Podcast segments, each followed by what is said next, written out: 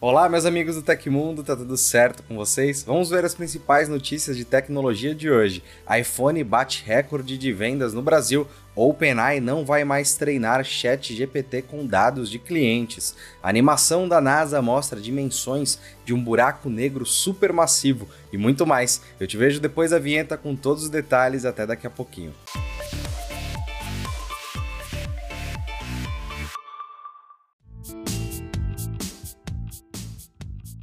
As vendas de iPhones no país atingiram números recordes, afirmou Tim Cook, CEO da Apple, durante a conferência sobre os resultados financeiros do segundo trimestre fiscal da empresa. O resultado consolida a tendência de crescimento do market share da empresa no país, que perde apenas para a Motorola. O aumento vertiginoso no número de iPhones circulando pelo Brasil já havia sido observado anteriormente em uma pesquisa realizada pelo Stat Counter. Cook destacou que não apenas o Brasil, mas também mercados emergentes países como a Malásia e a Índia registraram recordes trimestrais de vendas dos smartphones. O CEO da Apple atribuiu esse sucesso às equipes em todo o mundo que trabalham para trazer inovações e produtos de qualidade aos consumidores. Ele ressaltou o poder dos produtos e serviços da Apple em enriquecer a vida das pessoas de maneiras indispensáveis, o que tem impulsionado o aumento das vendas. Além disso, Cook mencionou o impacto negativo do dólar no cenário mundial, mas ressaltou que a Apple está focada em aproveitar aproveitar as oportunidades em mercados emergentes. Locais como o Brasil são considerados pela empresa como uma grande oportunidade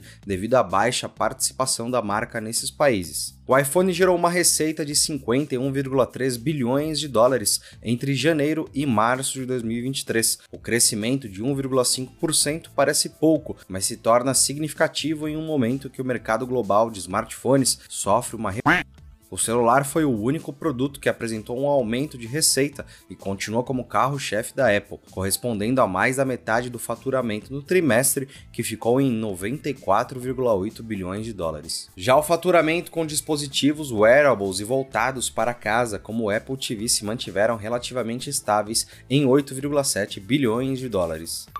Há poucos anos, os brasileiros procuravam no mercado de smartphones uma categoria popularmente chamada de bons e baratos. Modelos principalmente de marcas chinesas eram encontrados por aqui até uns R$ 1.400 e ofereciam uma infinidade de recursos, sendo comparados a tops de linha como Samsung e Apple. Mas o que será que aconteceu de lá para cá? Será que até mesmo o suprassumo do custo-benefício já não brilha mais tanto os olhos dos consumidores? A percepção de que os celulares estão mais caros tem tem completa base na realidade. Na verdade, assim como praticamente qualquer coisa no Brasil, os dispositivos registraram um aumento expressivo de preço e estão pesando muito mais no bolso. De acordo com o levantamento da IDC Brasil, o valor médio dos celulares no país aumentou em 58% entre 2018 e 2022, enquanto o preço médio de um aparelho em 2018 era de R$ 1.189, no ano passado os valores chegaram a R$ 1.887. O especialista em tecnologia, inovação e tendências, Arthur Igreja,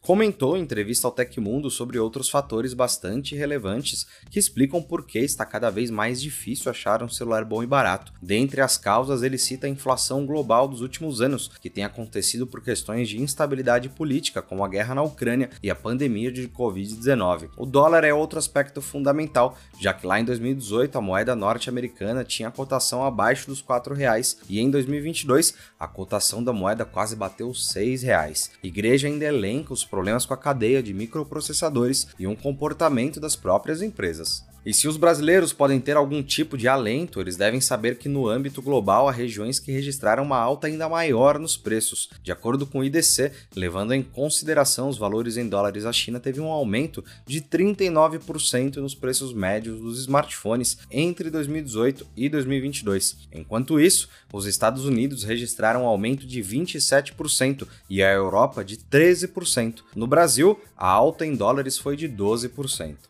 Mesmo com as coisas ficando mais caras, as pessoas não deixam de comprar os chamados bens duráveis, como eletrodomésticos, carros e, lógico, celulares. É verdade que há uma forte retração no consumo, mas a economia segue girando. Analisando o cenário do mercado de tecnologia geral, fica a dúvida se algum dia os preços voltarão a patamares antigos e mais competitivos. No caso dos celulares, será que teremos o retorno com força dos evangelizadores da Xiaomi, que costumava ser sinônimo de custo-benefício? Apesar de ainda existirem aparelhos bons e relativamente baratos, o fato é que o orçamento do brasileiro está ficando mais apertado. A inflação e juros altos no país pressionam o custo de vida do brasileiro, afetando de maneira geral o consumo. E mesmo que a economia melhore, o próprio conceito de bom e barato não será nunca mais o mesmo. E essa foi uma prévia de uma reportagem super legal que está lá no Tecmundo. Se quiser saber a fundo sobre esse tema, clica no link aí embaixo na descrição.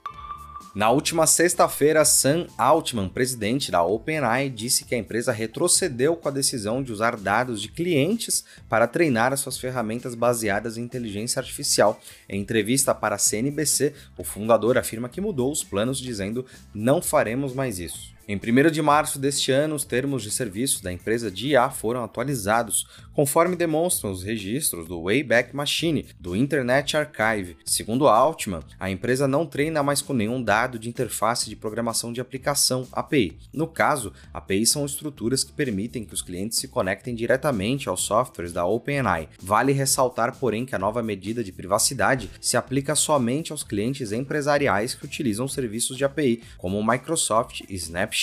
Segundo os termos de uso atualizados, a OpenAI ainda pode usar conteúdos dos demais serviços, como os textos inseridos no Chat GPT. Recentemente, a Samsung baniu o uso do chatbot para seus funcionários, visando manter a privacidade dos dados da empresa. Outro movimento que ganhou destaque nos Estados Unidos foi a greve da Associação de Escritores da América na última semana. A associação vem pressionando por limitações no uso do Chat GPT para gerar ou escrever roteiros. Considerados os objetos mais impressionantes do universo, os chamados buracos negros supermassivos podem pesar entre centenas de milhares até bilhões de vezes mais do que a massa do nosso Sol. Como aprendemos no ensino médio, sua gravitação é tão violenta que nada, nem mesmo a luz, escaparia de sua atração. Difíceis até mesmo de serem imaginados, tal extensão e densidade, esses monstrengos podem agora ser assimilados e comparados em uma nova animação divulgada pela NASA no início do mês em seu site. Assisti-lo ajuda a entender o significado do termo super, que antecede supermassivos, que se aninham no centro da maioria das grandes galáxias, inclusive da nossa querida Via Láctea. No quesito supermassivos próximos da Terra, a NASA apresenta dois buracos negros, ambos dentro da galáxia NGC 7727. As massas, no entanto, são bem diferentes. Um pesa só 6 milhões de massas solares e outro mais encorpado 150 milhões de sóis.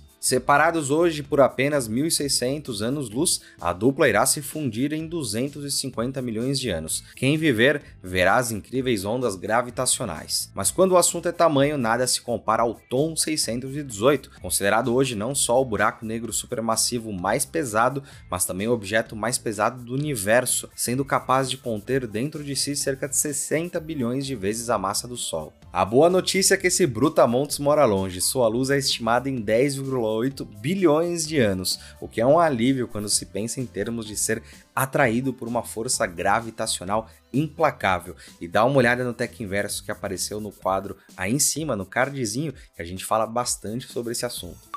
Um homem identificado como Hong foi detido pela polícia de Gansu, na China, por supostamente usar o chat GPT para gerar notícias falsas e divulgá-las na internet. O suspeito publicou as notícias criadas com inteligência artificial generativa em várias contas nas redes sociais. As autoridades emitiram um comunicado sobre a prisão de Hong no domingo. Ele chamou a atenção do Departamento de Segurança Cibernética do condado de Kongtong com uma notícia falsa sobre um acidente de trem.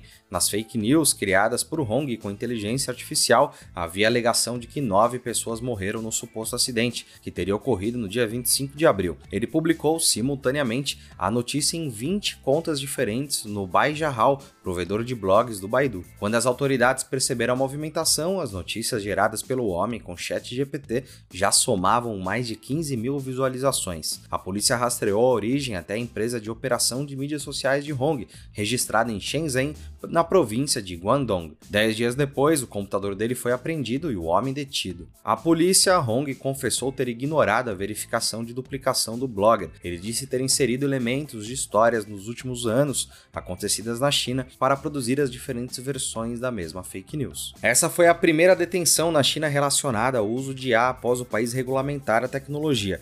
Tudo que for feito, incluindo vídeos e fotos usando a tecnologia, deve ser rotulado como tal, a fim de evitar confusão dos leitores e espectadores. Em casos considerados graves, os infratores podem pegar até 10 anos de prisão, além de outras penalidades.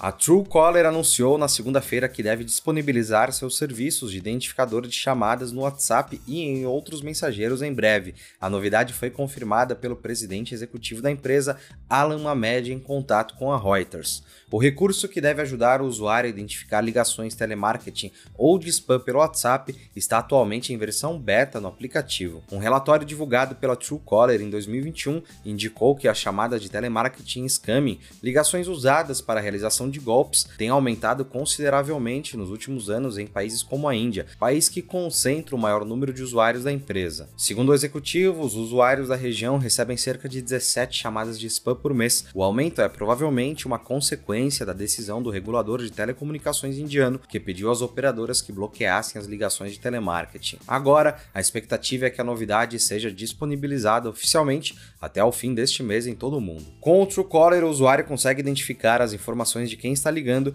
incluindo nome, número, operador e foto. O aplicativo, que já foi baixado mais de um bilhão de vezes e conta com mais de 350 milhões de usuários ativos, também permite bloquear números insistentes e ligações de origens desconhecidas.